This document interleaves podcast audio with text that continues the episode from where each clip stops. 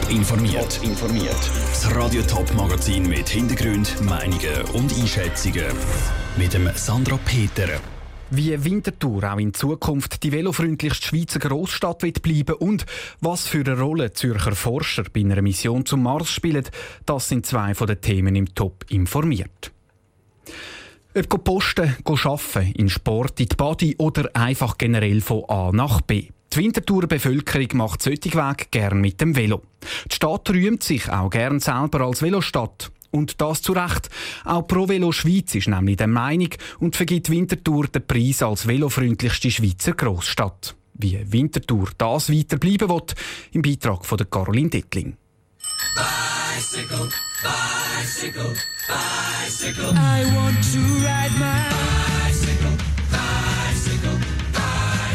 All vier Jahre krönt Pro Velo Schweiz die velofreundlichste Großstadt der Schweiz.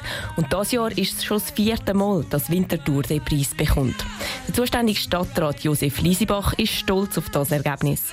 Für ihn ist klar, Winterthur ist als Velostadt geboren. Winterthur ist per se eine Velostadt von der Topografie her. Wenn man beispielsweise andere Städte anschaut, die vielleicht ein bisschen hügeliger sind, haben die nur schon Schwierigkeiten, das natürlich auszumerzen. Und dann haben wir einfach langjährige Veloprojekte, wie jetzt hier am Hauptbahnhof Winterthur mit der Velo-Unterführung.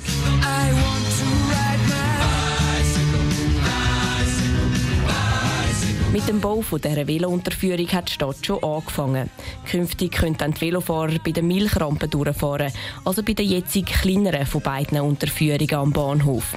Weiter baut die Stadt eine neue Velostation am Bahnhof, und zwar bei der Rudolfstrasse. Neben dem ist laut Josef Liesibach aber noch mehr geplant. Es sind natürlich jetzt einige Projekte, die in der Pipeline sind, die jetzt in den politischen Prozess kommen. Was ich sicher auch vorgehabt habe, ist die Schaffhausenstrasse können über die Wülflingenstrasse mit einer Veloverbindung machen. Das ist ein Projekt, das sicher auch noch wird kommen die Veloschnellrouten. Mit verschiedenen Veloschnellrouten sollen die Quartiere Winterthur besser mit dem Stadtzentrum verbunden werden. Neben Wülflingen soll es auch von Oberwinterthur, von Tös und von Seen aus solche sogenannte Velobahnen geben. So wird Winterthur auch nächstes Mal zu oberst oben stehen, wenn Pro Velo Schweiz den Preis für die velofreundlichste Schweizer Grossstadt vergibt. Der Beitrag von Caroline Dettling. Bei der Preisverleihung zählen übrigens Städte mit über 100.000 Einwohnern als Grossstädte. Bei der Bewertung von allen Gross-, Mittel- und Kleinstädten ist Winterthur auf dem dritten Rang hinter Burgdorf und Chur.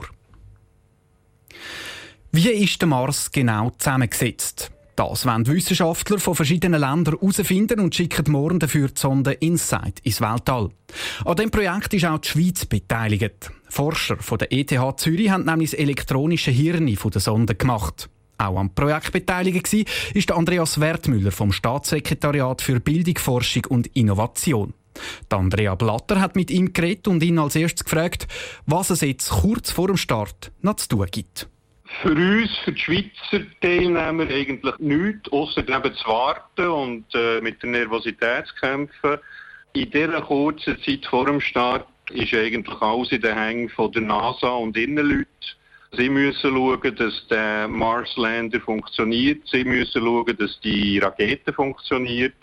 Und wir hoffen, dass unser Gerät heil auf dem Mars ankommt. Und nachher, wenn es dort fängt an messen, fängt an Daten sammeln und die Daten zurückkommen, dann fängt die Arbeit von der ETH Zürich wieder an. Sie sprechen es gerade schon an. Es ist ja für die ETH Zürich nicht mit dem Start vorbei, sondern es geht dann eigentlich erst richtig los. Vielleicht kommen wir gerade mal schnell zu der Rolle von der Schweiz und von der ETH bei diesem Projekt. Was ist da der, der Beitrag? Der Beitrag von der ETH Zürich oder von der Schweiz besser gesagt ist ein Computer, könnte man sagen, wo verschiedene Sensoren, die aus Frankreich, England und Deutschland kommen, ansteuern, also mit Strom versorgen, schauen, dass die Sachen richtig funktionieren elektronisch und vor allem dann eben auch die Daten sammeln, die die Instrumente zurückliefern. Forscher von der ETH werden eine ganz zentrale Rolle spielen, um die Daten auch auszuwerten. Was bedeutet das für die ETH und für die Schweiz, dass man bei so einem Projekt dabei sein kann? Mit solchen Beiträgen sind wir an vorderster Front dabei, sowohl bei der NASA, manchmal sogar bei den Russen, bei den Chinesen, mit den wir Kooperationen. Und natürlich unser Hauptstandbein sind die Missionen von der ESA, von der Europäischen Weltraumorganisation. Und so können wir unser Know-how in der spezifischen Technologie für Weltraum, in der Weltraumwissenschaft erweitern und wir hoffen natürlich auch, dass die Technologie, die wir für den Weltraum entwickeln, dass die früher oder später auch im tagtäglichen Leben Einfluss findet. Der Andreas Wertmüller im Gespräch mit der Andrea Platter. Die Sonde Insight startet dann morgen in Kalifornien am 1 am Mittag Schweizer Zeit. Genau eine Woche ist es her, seit sich die ZSC Lions im Schweizer Eishockey den Meistertitel gesichert haben. Ab morgen kämpfen drei frischbachene Meister und ihre Kollegen aber schon um den nächsten Titel. Mit der Schweizer Nazi an der Eishockey-WM.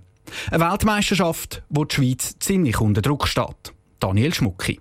Vorgestern ist die Hockey-Nazi auf Kopenhagen geflogen. Gestern ist sie das erste Mal auf dem Eis gestanden und schon morgen Mittag steht das erste Spiel auf dem Programm. Das Auftaktspiel gegen den Aufsteiger Österreich. Ein Spiel, das die Schweiz eigentlich ohne grosse Probleme gewinnen müsste.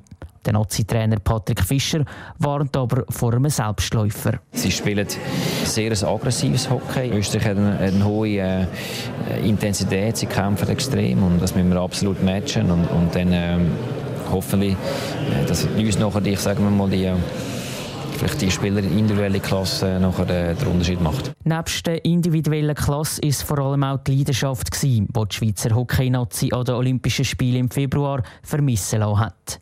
Nazi hat nämlich drei von vier Spielen verloren und so die selber gesteckten Medaillenträume ziemlich schnell wieder müssen begraben.